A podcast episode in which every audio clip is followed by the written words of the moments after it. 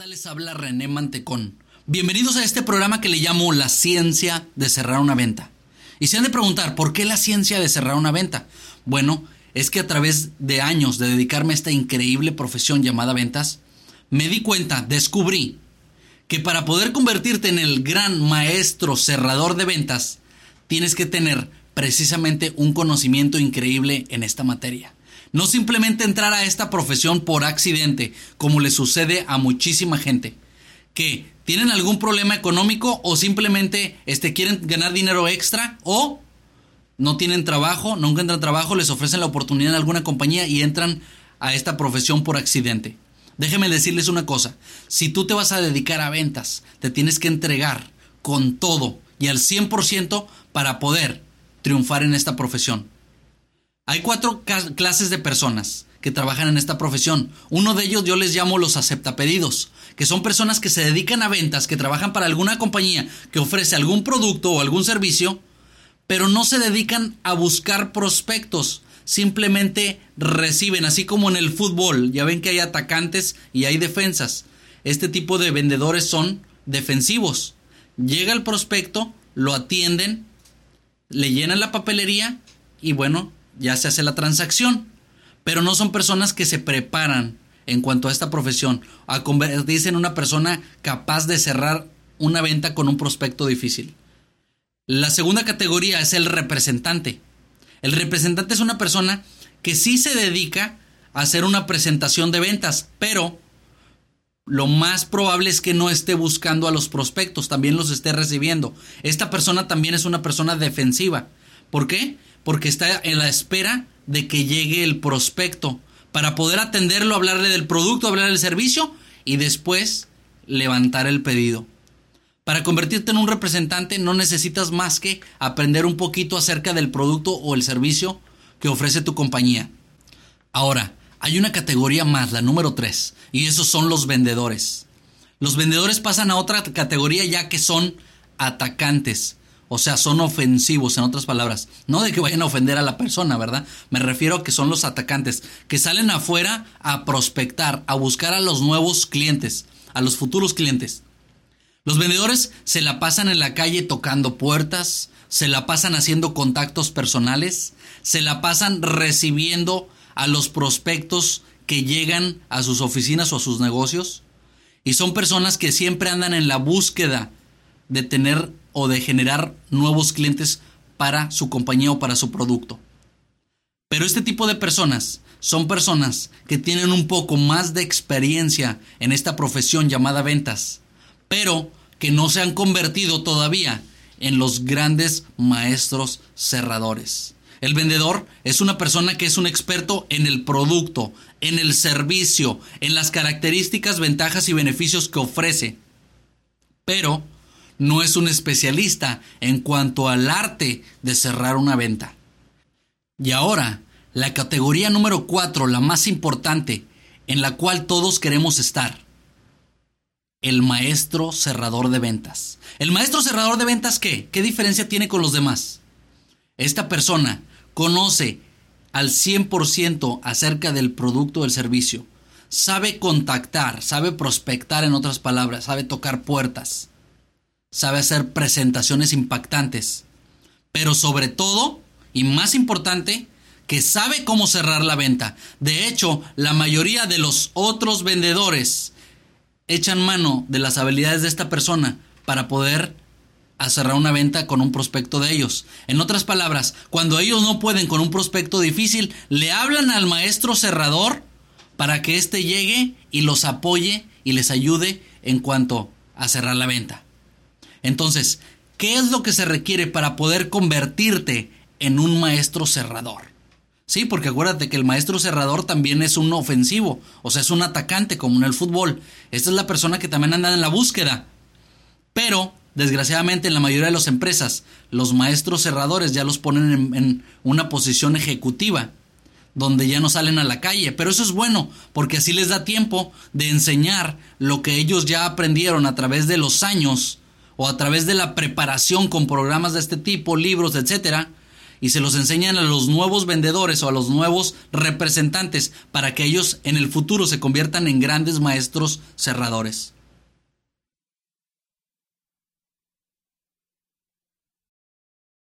Ahora, si tú eres una persona que te quieres convertir en un gran maestro cerrador, lo primero que tienes que aprender es uno de los fundamentos de la comunicación. Más adelante en este programa vamos a hablar de los fundamentos de la comunicación, pero por lo pronto te voy a adelantar una parte que es el aprender a escuchar. Hay muchas personas que piensan que el que más habla, más va a vender. Y eso es una gran mentira, porque los grandes cerradores saben que el cierre de la venta se hace cuando el prospecto te plantea una objeción o te hace alguna pregunta de interés. Y aprovechando que estamos hablando de este tema de escuchar, te voy a pedir un favor. Antes de continuar con todo este programa, fíjate muy bien las instrucciones para que puedas sacarle el máximo provecho. La primera vez que escuches este programa, quiero que lo escuches con muchísima atención, que le pongas atención a todos los detalles de los conceptos que se van a estar hablando durante este programa. Solamente la primera vez. Después de que lo escuches la primera vez, ya lo puedes estar escuchando mientras manejas o mientras conduces, bueno, como quieras decir tú, este mientras te bañas, mientras cocinas, hay personas que inclusive mientras duermen ponen los programas y eso es muy bueno porque la información llega directamente al subconsciente.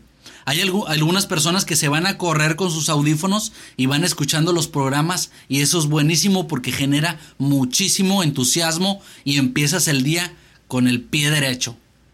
Entonces, la mente bien abierta para que esta información pueda llegar a ti. No critiques la información. Escucha todo el programa. Hay un, hay un este, proverbio árabe que a mí me encanta que dice que la crítica es el viento que apaga la lámpara de la mente. O sea, en el momento que criticamos, la mente se nos cierra. Así es que la mente bien abierta, escucha muy bien este programa la primera vez, ponle muchísima atención a los detalles. No te fijes en los errores, no te, o sea, eso no es importante. Fíjate en lo que vas a aprender que te va a ayudar a triunfar en tu profesión.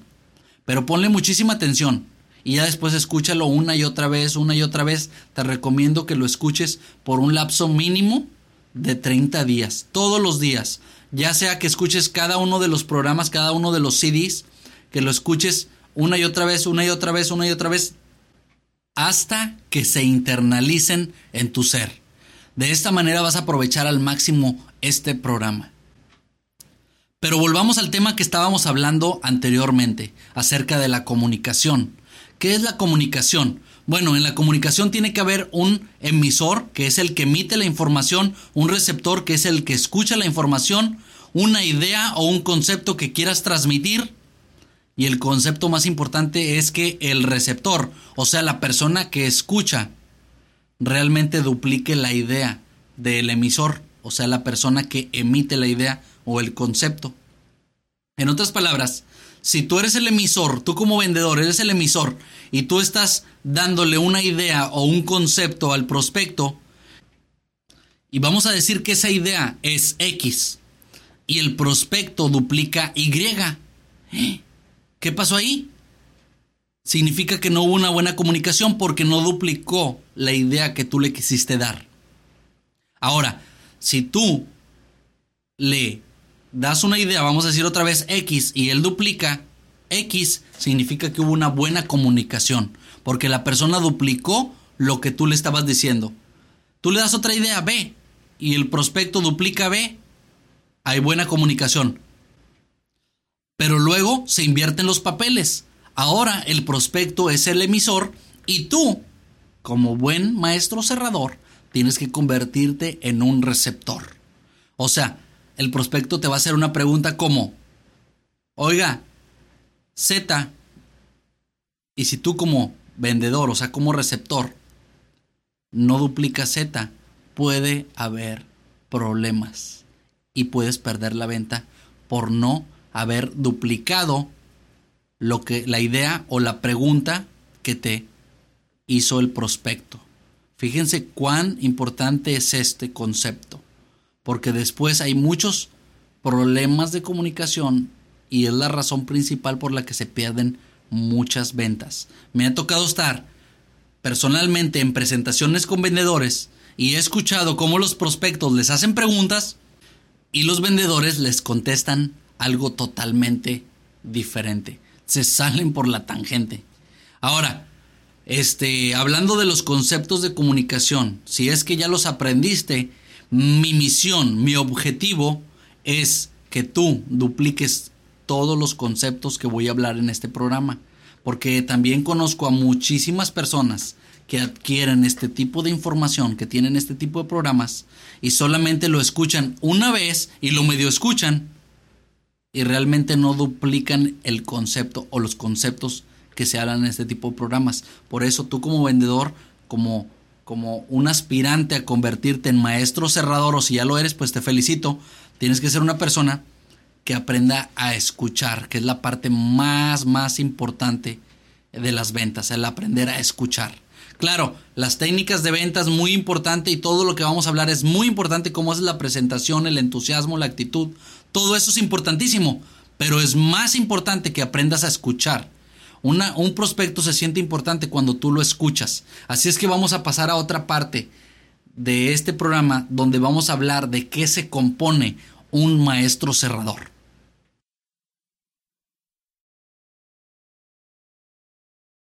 Y básicamente se compone de cinco cosas. Vamos a hablar de la primera que es la empatía, 5%. ¿Qué significa la empatía? Pues básicamente caerle bien al prospecto. Porque imagínate qué difícil va a ser cerrar una venta cuando estás hablando con un prospecto al cual le caíste mal.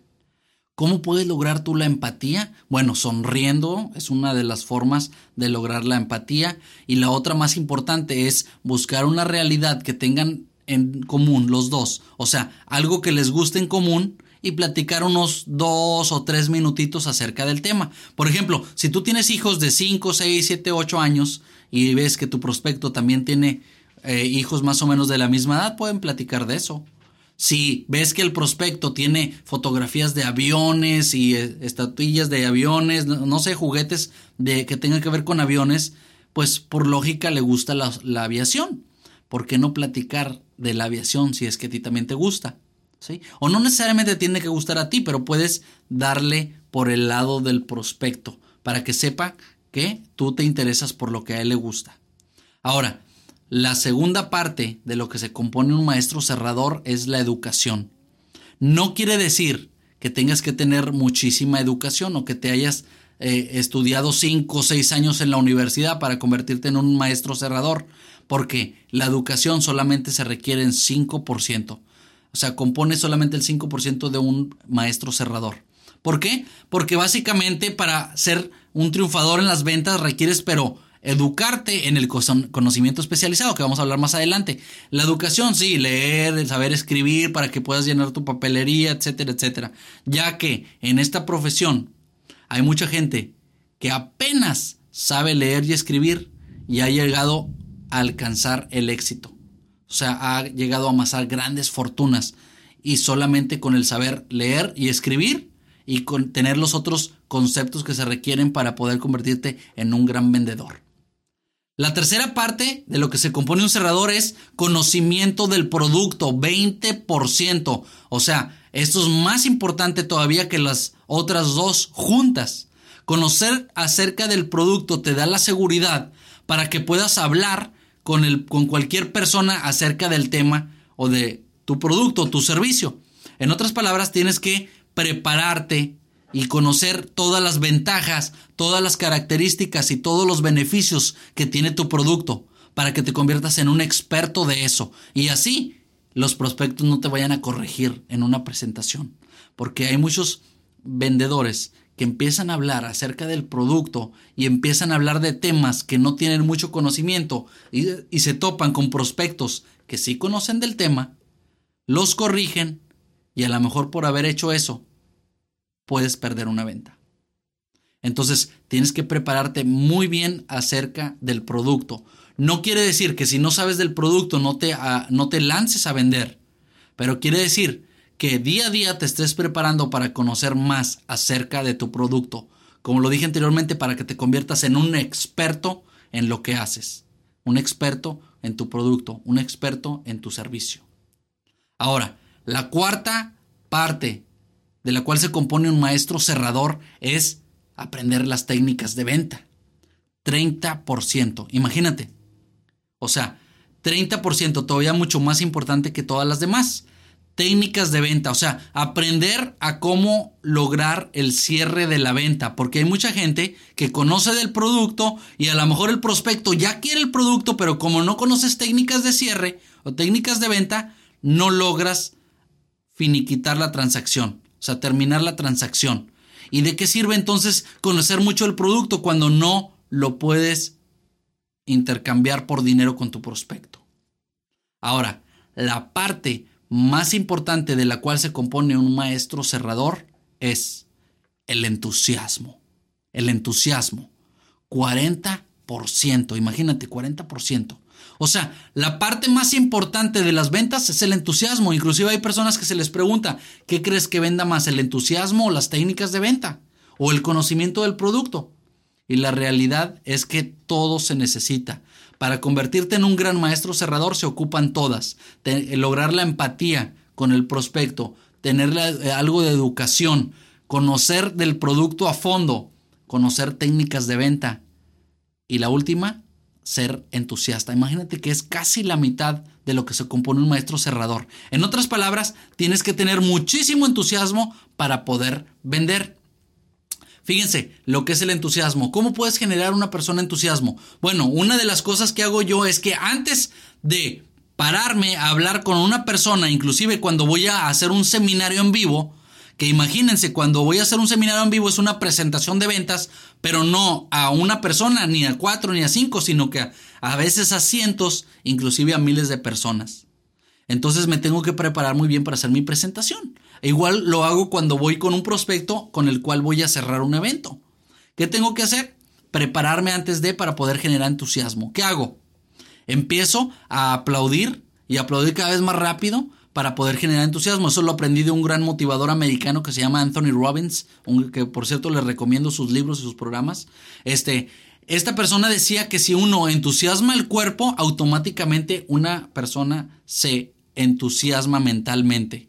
Dice que no puedes tener el cuerpo entusiasta y la mente entusiasta. No hay congruencia. O sea, no puedes estar deprimido y andar con el cuerpo superactivo. En otras palabras, o sea, eso es diciéndolo al revés.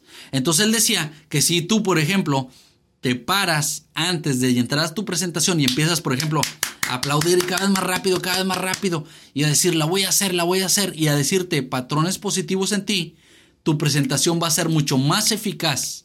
O sea, en otras palabras, vas a hablar con más entusiasmo. Ahora, imagínate que tú lo que tú quieres lograr es que el prospecto se entusiasme y se emocione del producto o del servicio que le estás ofreciendo. Pero si tú llegas y no estás emocionado ni entusiasmado, ¿cómo piensas que vas a entusiasmar o vas a emocionar a tu prospecto? Ahora, si notan, estoy hablando en español. ¿Qué significa? Que las personas que están escuchando este programa son hispanos. Y nosotros sabemos que los hispanos compran más por emoción que por lógica. En otras palabras, tenemos que echar mano de este de esta palabra o de esta, vamos a decir, esta actitud que se llama entusiasmo para poder vender. Entonces, el que tú seas entusiasta es bien importante. Para lograr el entusiasmo, puedes hacer muchas cosas. Por ejemplo, escuchar chistes, este, por ejemplo, irte a correr, pues eso genera endorfinas y te hace sentirte más entusiasta. Te sales a correr en las mañanas, te pones a escuchar programas o cassette o leer libros que de acerca de chistes para que estés más feliz y logres el entusiasmo que requieres. También el estar logrando ventas una tras otra tras otra también genera más entusiasmo. Pero cuando no hayas logrado venta tras venta o estés en una racha donde no hayas vendido, tienes que como quiera generar entusiasmo. Tienes que actuar entusiasta para que te conviertas en una persona entusiasta. Y déjame decirte que es la parte más importante en las ventas, ¿eh? el entusiasmo. En cuanto a tu actitud, estamos hablando en cuanto a tu actitud. La actitud que tengas es bien importante, porque por eso menciono, el entusiasmo es una actitud. ¿Qué es la actitud? La actitud significa la predisposición de ánimo que tengas para hacer algo. Por ejemplo, antes de entrar con tu prospecto, ¿qué predisposición de ánimo tienes? ¿Qué disposición de ánimo tienes? ¿Andas deprimido? ¿Andas acongojado? ¿Andas entusiasmado? ¿Andas eufórico? ¿Cómo estás antes de hacer tu presentación? La actitud es la predisposición de ánimo que tengas para hacer algo. O sea, antes de, ¿qué ánimo tienes? Vas a tocar una puerta y tienes miedo, que esa es tu predisposición de ánimo que tienes. Es la actitud que tienes, va a ser totalmente temerosa.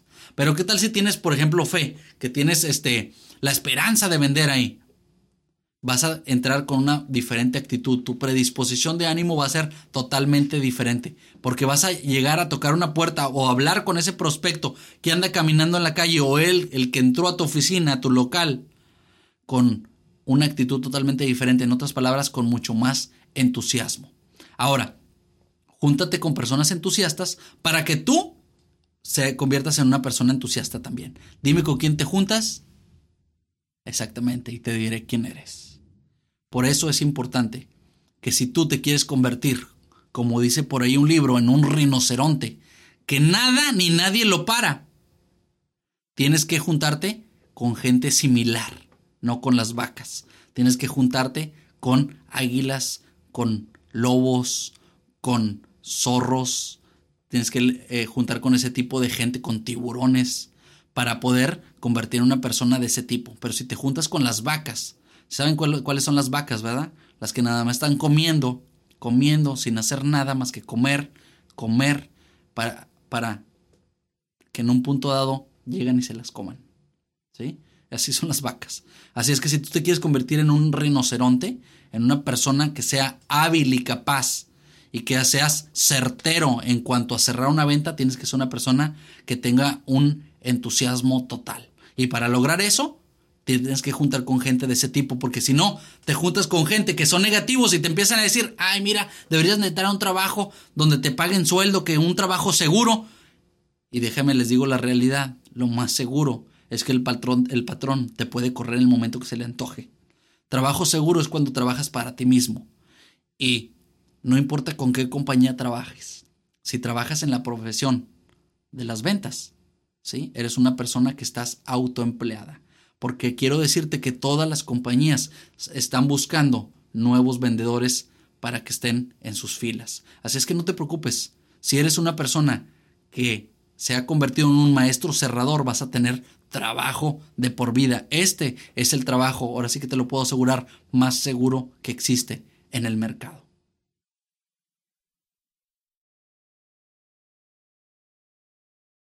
Y antes de llegar a la información esencial para convertirte en un gran maestro cerrador, te voy a dar algunos consejos para que puedas avanzar en tu carrera de las ventas. Consejo número uno. Prepárate antes de la presentación.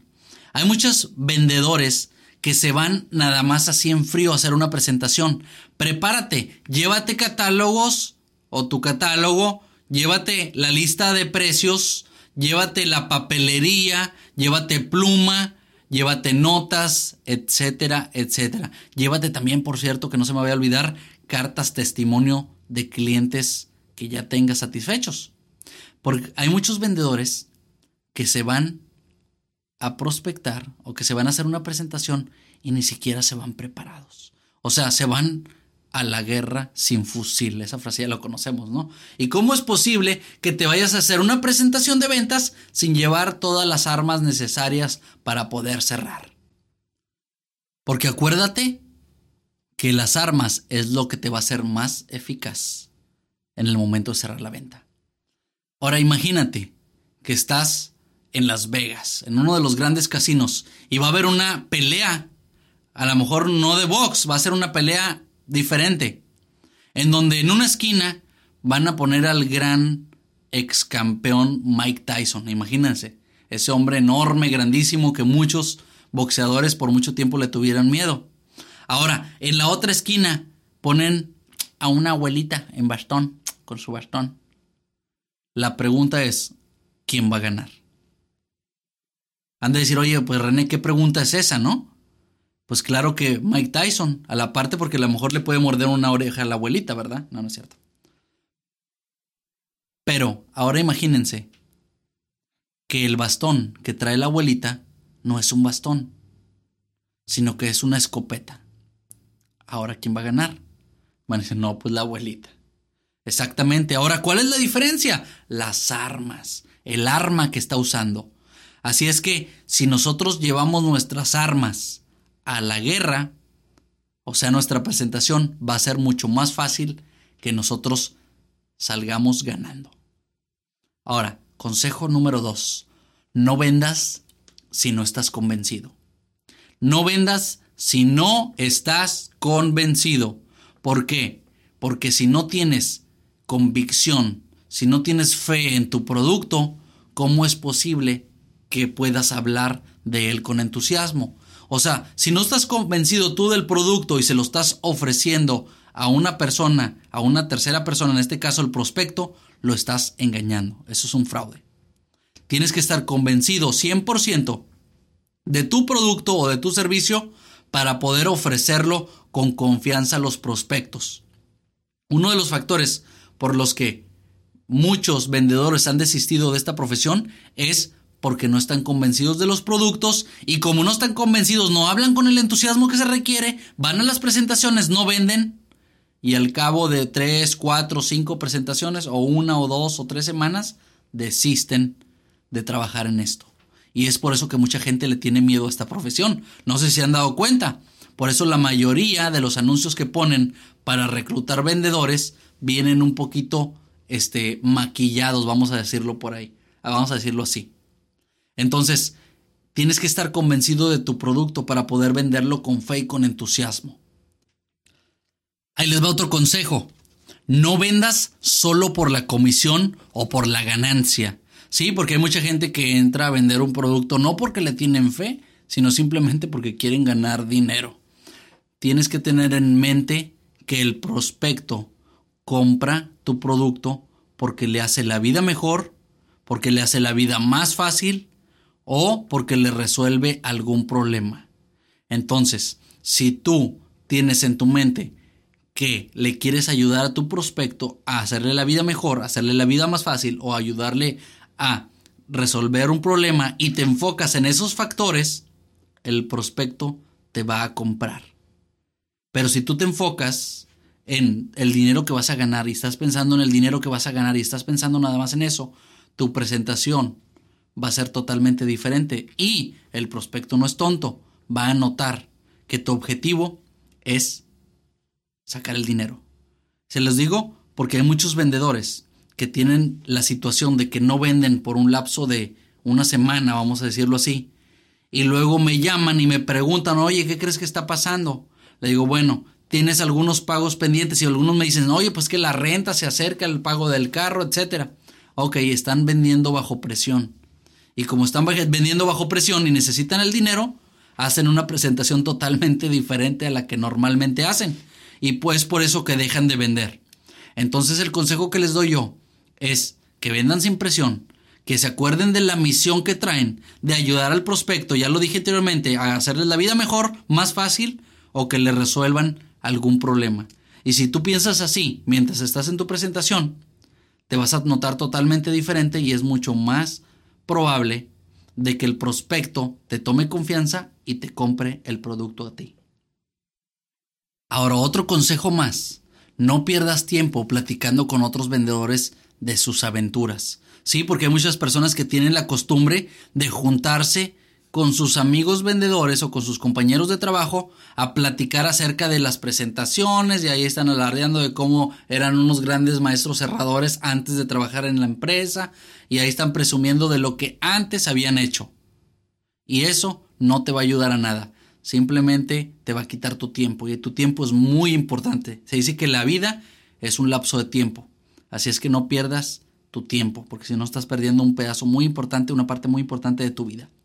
Entonces, lo que tienes que hacer es nada más enfocarte en pensar cómo me puedo convertir en mejor vendedor. Lleva, tus estadísticas, lee libros de ventas, escucha programas de este tipo para que tú te puedas convertir en una persona mejor en cuanto a las técnicas de venta. ¿Ok?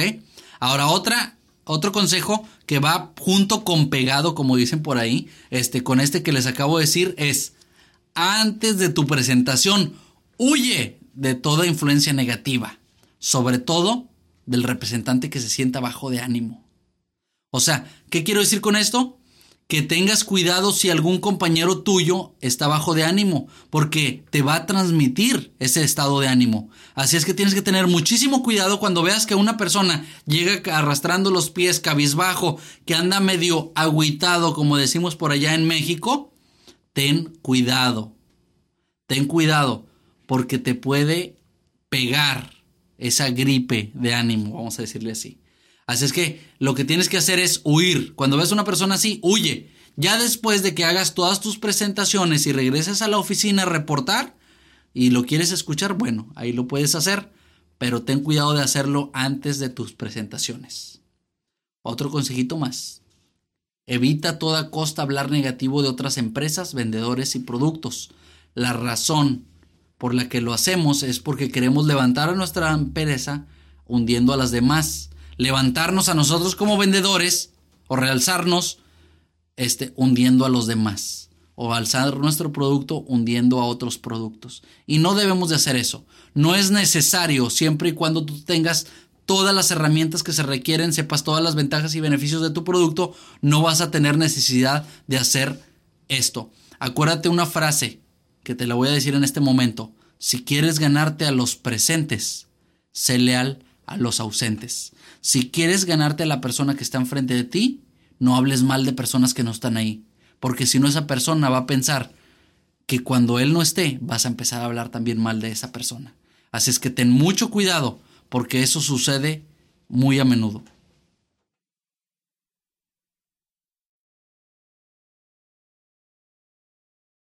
Ok, otro consejito más. Para que no te lleves sorpresas, no prejuzgues.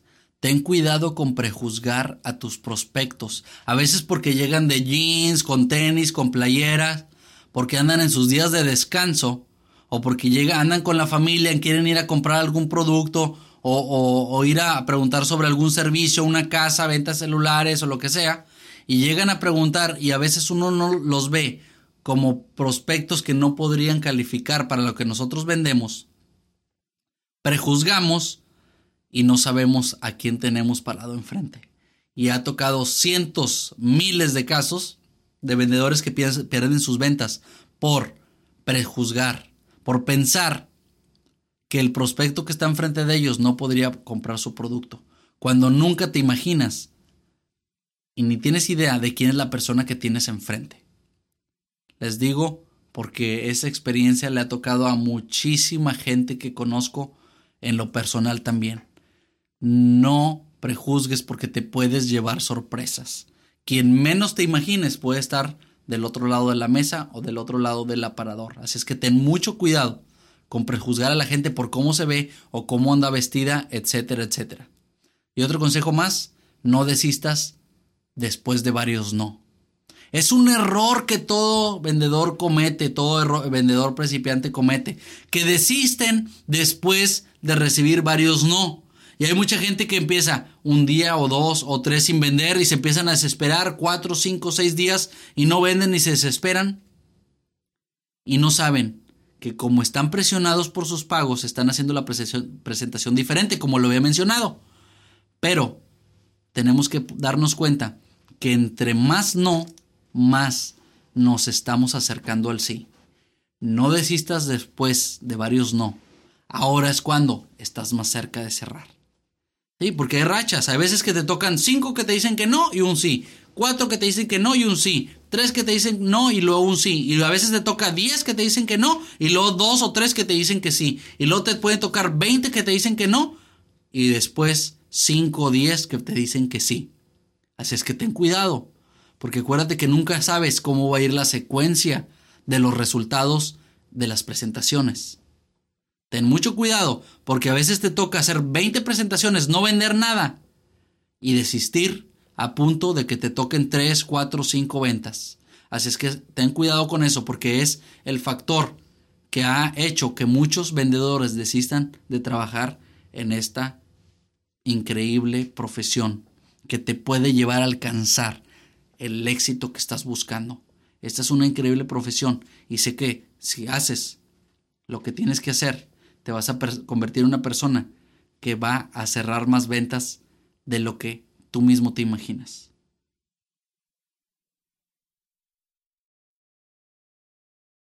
Y para lograr esto, te tienes que convertir en una persona causativa sobre las ventas. ¿Qué tiene que ser una persona causativa sobre las ventas? Bueno, ya lo he mencionado en mis programas del éxito financiero y el rompiendo tus límites acerca de convertirte en una persona causativa en la vida. ¿Y qué quiero decir con eso? Bueno, ya sabemos que existe una ley que es la causa y el efecto. Por ejemplo, si una persona llega y te encarga un trabajo en una computadora y tú no le sabes a la computadora, tú vas a hacer efecto de la computadora. Le vas a empezar a mover, van a empezar a abrirse ventanitas que no sabes qué hacer con ellas, que no sabes cómo cerrarlas, etcétera, etcétera, y vas a, va a causar una reacción en ti. En otras palabras, la computadora fue causa sobre ti y tú fuiste efecto. ¿Qué pasa si vas manejando en la oscuridad, en la noche, con tu, tu coche y de repente se te descompone la carretera? Bueno, si sabes de mecánica, o sea, en otras palabras, si eres causativo en la mecánica, vas a poder este, controlar la situación y a lo mejor poder hacer algunos ajustes básicos y poder hacer encender tu carro. Pero ¿qué pasaría si no sabes nada de mecánica? No eres causativo, eres reactivo. ¿Y qué sucede? Pues vas a reaccionar. Te vas a asustar, te vas a eh, eh, molestar, no sé, porque no sabes qué hacer para poder reparar ese coche. Ahora te lo voy a poner mucho más fácil. Te lo voy a explicar de una manera mucho más sencilla para poder lograr que tú dupliques lo que quiero decir. Nadie se muere ahogado por caerse al agua, sino por no saber nadar.